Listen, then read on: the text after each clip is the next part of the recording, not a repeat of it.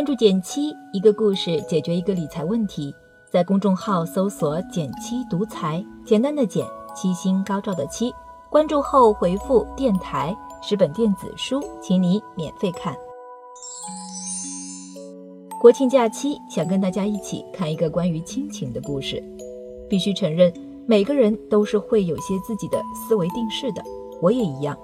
一直以为一个人对金钱的态度多少和自己的原生家庭相关，但前两天看了一部英国的纪录片《富哥哥穷弟弟》后，却颠覆了我的认知。原来人和人之间的分水岭，并非完全是由出身决定的。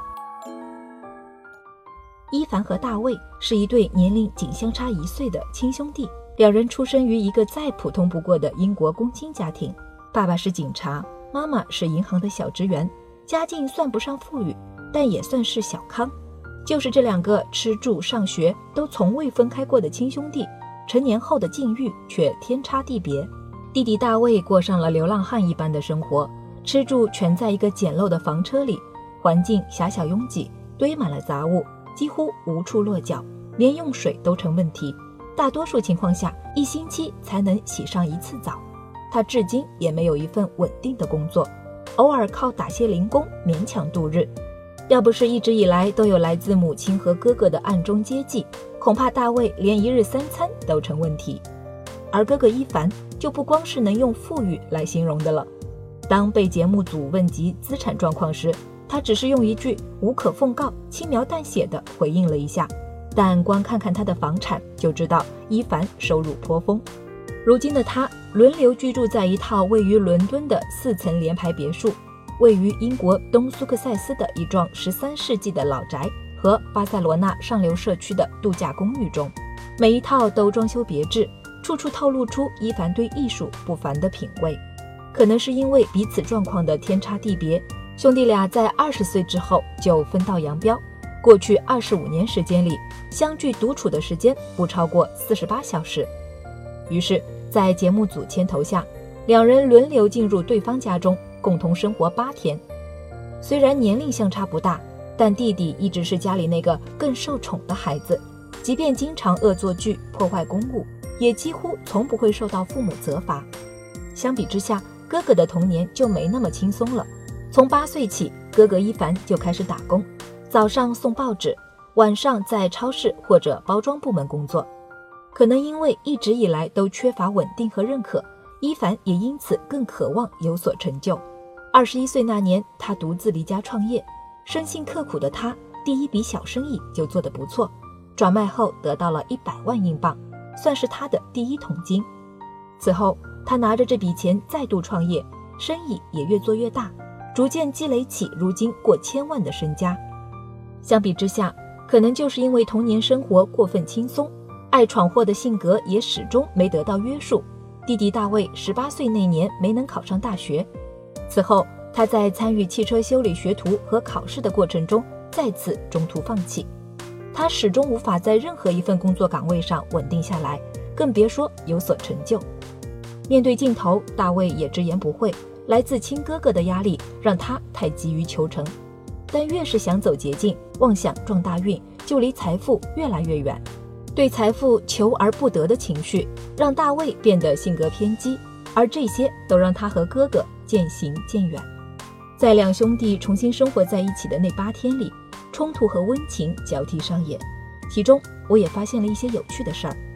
记得在片头，兄弟俩的母亲就如此评价他的两个孩子：伊凡总是很热心，而大卫则喜欢做些恶作剧，不是很坏的那种。伊凡在节目中也透露。虽然过去二十五年里，他与弟弟交集不多，但他一直在通过母亲暗中给弟弟金钱上的支持。但这位不善表达、默默付出的哥哥，很显然没能得到弟弟的谅解。共同相处的第二天，两人就爆发了一场争吵。起因是伊凡曾经承诺给大卫一艘价值十万英镑的游艇，却最终食言了。这件事给大卫造成了哥哥不守信用的印象，即便伊凡一再解释说。